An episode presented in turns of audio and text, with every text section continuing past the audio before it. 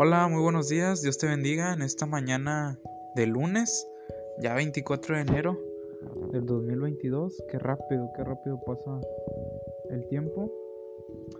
Bienvenido a 15 minutos, a 15 minutos con Dios. Vamos a hacer una oración para que Dios sea con nosotros en esta mañana. Bendito Dios y Padre Santo, gracias Señor por la vida y la salud que nos permites. Gracias Señor por un nuevo amanecer que nos permites ver. Gracias Señor por, por ese amor que nos tienes, Señor, por esa bondad tan infinita.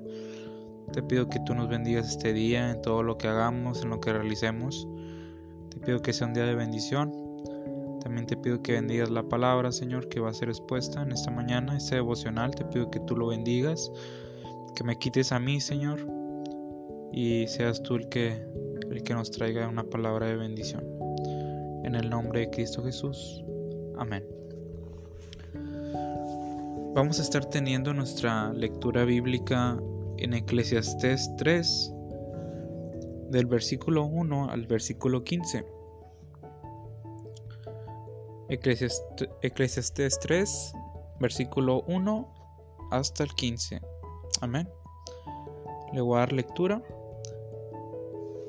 Todo tiene su tiempo dice el título ahí arribita del, del, primer versículo, dice la palabra de Dios. Todo tiene su tiempo y todo lo que se quiere debajo del cielo tiene su hora. Tiempo de nacer y tiempo de morir. Tiempo de plantar y tiempo de arrancar lo plantado. Tiempo de matar y tiempo de curar. Tiempo de destruir y tiempo de edificar tiempo de llorar y tiempo de reír, tiempo de endechar y tiempo de bailar, tiempo de esparcir piedras y tiempo de juntar piedras, tiempo de abrazar y tiempo de abstenerse de abrazar, tiempo de buscar y tiempo de perder, tiempo de guardar y tiempo de desechar, tiempo de romper y tiempo de coser, tiempo de callar y tiempo de hablar, tiempo de amar y tiempo de aborrecer, tiempo de guerra y tiempo de paz. ¿Qué provecho tiene el que trabaja de aquello en que se afana? Yo he visto el trabajo que Dios ha dado a sus hijos de los hombres para que se ocupen en él. Todo lo hizo hermoso en su tiempo y ha puesto eternidad en el corazón de ellos, sin que alcance el hombre a entender la obra que ha hecho Dios desde el principio hasta el fin. Yo he conocido que no hay para ellos cosa mejor que alegrarse y hacer el bien en su vida, y también que es don de Dios que todo hombre coma y beba y goce el bien de toda su labor. He entendido que todo lo que Dios hace será perpetuo, sobre aquello sobre aquello no se añadirá, y de ello se disminuirá, y lo hace Dios para que delante de él teman los hombres. Y veamos el, el versículo principal. En esta mañana que vamos a estar meditando dice, aquello que fue, ya es, y lo que ha de ser, fue ya, y Dios restaura lo que pasó. Amén. Yo le he puesto por título este devocional en esta mañana Dios es el dueño del tiempo. Nuestro texto principal, nuevamente, dice, aquello que fue ya es y lo que ha de ser fue ya. Y Dios restaura lo que pasó. Eclesiastes 3:15. Tengo por aquí la nueva traducción viviente. También nos dice una forma más, más actual. Dice, los sucesos del presente ya ocurrieron en el pasado y lo que sucederá en el futuro ya ocurrió antes, porque Dios hace que las mismas cosas se repitan una y otra vez. Amén. Vamos a ver la introducción en esta mañana. ¿Qué es el tiempo, hermanos? Hermana joven que me está escuchando en esta mañana. ¿Qué es el tiempo? Me puse a investigar un poco por ahí, ¿verdad? Según la Real Academia Española, el tiempo es la magnitud física que permite ordenar la secuencia de los sucesos, estableciendo un pasado, un presente y un futuro. Pero si vamos al hebreo, eh, la palabra tiempo se traduce en periodo, tiempo, indefinido, propicio o apropiado. Pero si profundizamos un poco más todavía en el tiempo, sabemos que Dios es el Señor del tiempo. Amén. No hay otro Dios, no hay otra persona, no hay otro ser más que Dios.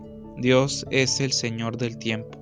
Bien lo dice el Salmo 94, hermano, hermana joven, porque mil años delante de tus ojos son como el día de ayer que pasó y como una de las vigilias de la noche.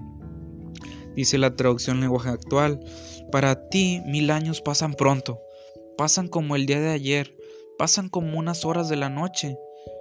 Amén, Salmo no, es, es el Salmo 94.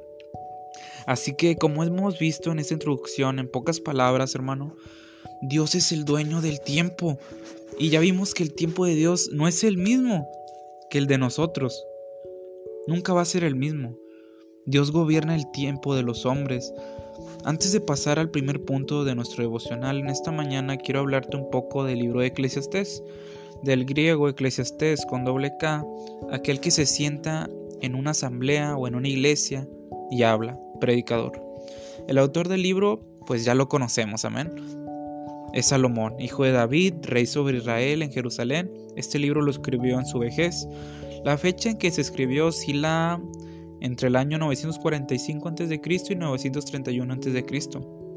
Algo interesante del libro, mis hermanos, son dos palabras claves.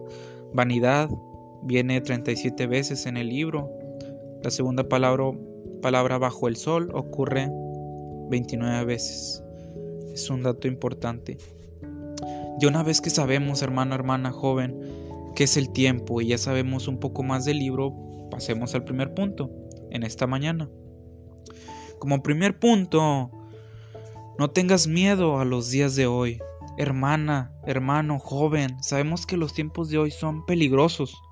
Son tiempos de maldad e incertidumbre, tiempos donde las personas se están perdiendo más y más en las cosas del mundo, tiempos en, en, los que el planeta está pasando por severos daños ecológicos y ambientales, estamos viviendo tiempos de cambios, tiempos de pandemia y podemos seguir la lista. Hay una larga lista de cambios que están sucediendo. Pero yo quiero decirte que no tengas miedo, no tengas miedo a lo de hoy, que todos los acontecimientos temporales están bajo el señorío divino.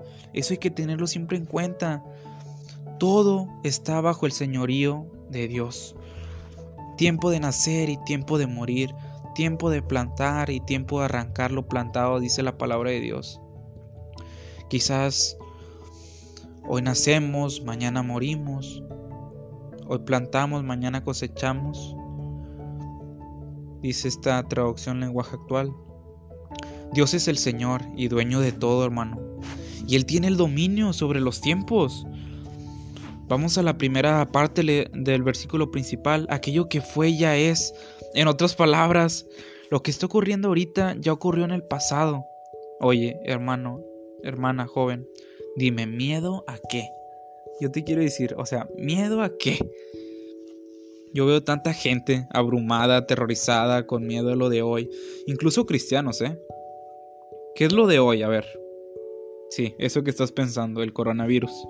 Si eres un cristiano que lees la palabra, ya sabes de estas cosas. O sea, ¿por qué tener miedo a algo que ya ha ocurrido antes?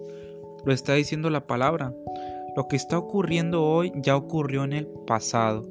O sea, esto del virus no es nuevo. Y si no me crees, Preste atención a la siguiente. Más de 20 pandemias han puesto en riesgo la supervivencia humana. Las más dañinas han sido la peste negra, que cobró 200 millones de personas, entre 1347 y 1351. Otra de ellas la viruela, que ocurrió en el año 1520. Hasta se dice, hermano, dice en el relieve egipcio de Amenofis Y Naferopti se tiene la hipótesis de que fallecieron de tuberculosis. O sea, ya hasta los egipcios padecían de esas cosas. Así que sigue adelante, hermano, hermana joven. Esta mañana yo te digo que confíes en Dios. Él sabe el presente, Él es el dueño del tiempo y quiere decirte, y quiero decirte, perdón, que Él es el que determina un tiempo para todo, hermano. La Biblia dice que todo tiene su tiempo y el coronavirus se acabó un día. No en tu tiempo ni en el mío, obvio, pero sí en el de Dios. Porque acuérdate que hay dos tiempos, el tiempo de Dios, el kairos, y el tiempo humano, el cronos, de donde se deriva la palabra cronológico, la sucesión del tiempo. Pero ya lo veremos más adelante. Amén. Como punto número dos en esta, en esta mañana, le he puesto miedo al futuro no, confianza en Cristo sí. ¿Cómo dije? Miedo al futuro no, confianza en Cristo sí. La segunda parte, hermano, hermana joven, de nuestro versículo principal nos dice que lo que ocurriría en el futuro, lo que ocurrirá en el futuro, ya ocurrió antes. Sabiendo esto, pues no debemos de tener temor. Una, ya sabes que lo que viene ya se ha visto antes. Segundo, tienes a Dios a tu lado, hermano, hermana, joven. ¿Qué más quieres? Tienes al dueño del tiempo a tu lado. Que Él dice en la palabra, que va a estar contigo todos los días hasta el fin del mundo. En el futuro Él va a seguir estando con nosotros. Amén. Mira el futuro. No es incierto. En Mateo 24 el mismo Jesús nos estaba hablando del futuro. O sea, Él lo sabe todo. Él sabe el pasado, el presente, el futuro. Él estando sentado en el Monte de los Olivos, si no se recuerdan bien la historia, pues le había dicho a sus discípulos, mirad que nada se engañe, eh, ¿Qué más eh, nos dijo Jesús acerca del futuro? Que iba a haber rumores de guerras, que eh, ya ves ahorita lo que estamos escuchando, que Estados Unidos está en bronca con Rusia y por Ucrania. O sea, no es nuevo, no temas, hermano, hermana joven. No es el fin. Aún dice Jesús que habría terremotos, como dice el versículo. Lo que ocurrirá, lo que ocurrirá en el futuro ocurrió antes. Amén. Hermano, hermana joven, lo que sí debes estar pensando es que en 5 o 10 años, en el futuro, seguir confiando y teniendo esa fe en Dios. Dios ya sabe cuál es nuestro futuro. No te preocupes por eso, Dios ya lo sabe. Pero no seas malito, sigue adelante mi hermano. Yo también, Alejandro, sigue adelante. No te me caigas, hermano, en esta mañana. No te me caigas por nada del mundo. No tengas miedo al presente ni al futuro te quiero decir dos cosas para el futuro cercano. La primera de ellas, no temas, no temas porque yo estoy contigo, no desmayes porque yo soy tu Dios, que te esfuerzo, siempre te ayudaré, siempre te sustentaré con la diestra de mi justicia, dice la palabra de Dios en Isaías 41:10. Recuerda que Él tiene el dominio sobre los tiempos. Otra cosa, hermano, no te angusties, no te angusties, por favor. Recuerda lo que dice el Salmo 31:15. Mi futuro está en tus manos. Rescátame de los que me persiguen sin tregua. Hermano, hermana, joven. Qué bueno es Dios. Sin miedo al futuro, joven. Échale ganas. En las manos de Dios estamos. Es como... Te voy a poner un ejemplo, como las osas polares. Estoy investigando un poco por ahí, ¿verdad? Siempre están al pendiente de sus crías. Se dice que las mamás osos para protegerlos de los elementos, las madres cavan profundamente en la nieve, creando un refugio. Normalmente las mamás dan a luz entre noviembre y enero y mantienen a los cachorros calientes y sanos, brindándoles calor corporal y leche. Qué lección, hermana, hermana joven. Ponte a pensar un poco. Si unos animalitos hacen eso, una mamá hace eso, cuida a sus hijos, los mantiene calientes, les da refugio, les da leche, Ahora, ¿cómo será nuestro Padre Celestial con sus hijos, con su mayor creación? Por eso, miedo al futuro, no. Confianza y temor a Dios, sí. Que eso sí nos preocupe, hermano, en esta mañana. Hay que seguir. Yo te animo en esta mañana, echarle ganas, porque Dios está contigo, como lo veíamos hace unos momentos. Amén. Y como punto número 3 para terminar en esta mañana, Dios restaura lo que pasó. Como dije, Dios restaura lo que pasó. Hermano, joven, sé que a veces te desanimas, te sientes menos, sientes que eres lo peor, la peor persona, por cosas que hacemos, ¿verdad? A veces, por cosas que cometemos, pero vuelve a Cristo, entrégate a Él. Él te recibe con sus brazos abiertos, hermano, hermana, joven. Estamos hablando de tiempo, ¿verdad? Mira, Dios hizo el pasado, el presente y el futuro. Y dentro de allí vas a tener un tiempo limitado para entender las cosas, hermano, hermana. Déjame decirte que tú y yo no podemos cruzar el tiempo, o sea, eso no se puede hacer. Lo que hicimos o estamos haciendo mal, ahí va a quedar. Pero no te desanimes, Él nos, ha hecho para la eternidad. Él nos va a componer, Él nos da una segunda oportunidad. Amén. ¿Cuántos dicen amén? Te diré esto. Él tiene sus propósitos y sus propósitos van ligados a su tiempo, no al nuestro. No te me caigas si le faltaste a Dios. Recuerda que el tiempo de Dios es perfecto. A veces no entendemos los tiempos, mi hermano, hermana, pero podemos dividirlo en dos partes de manera básica. El tiempo de Dios, Kairos, y el tiempo humano, Cronos, de donde se deriva la palabra cronológico. Así que el tiempo de Dios, más que un lapso cronológico, es más de oportunidades. Eclesiastes 9, 11 y 12 nos dice la palabra de Dios. Y Dios tiene para ti hoy una nueva oportunidad. Hoy levántate porque Dios te ha dado una nueva oportunidad. A lo mejor estás buscando alguna respuesta a algo, a lo mejor le has pedido algo a Dios esta semana, pero no te impacientes, hermano.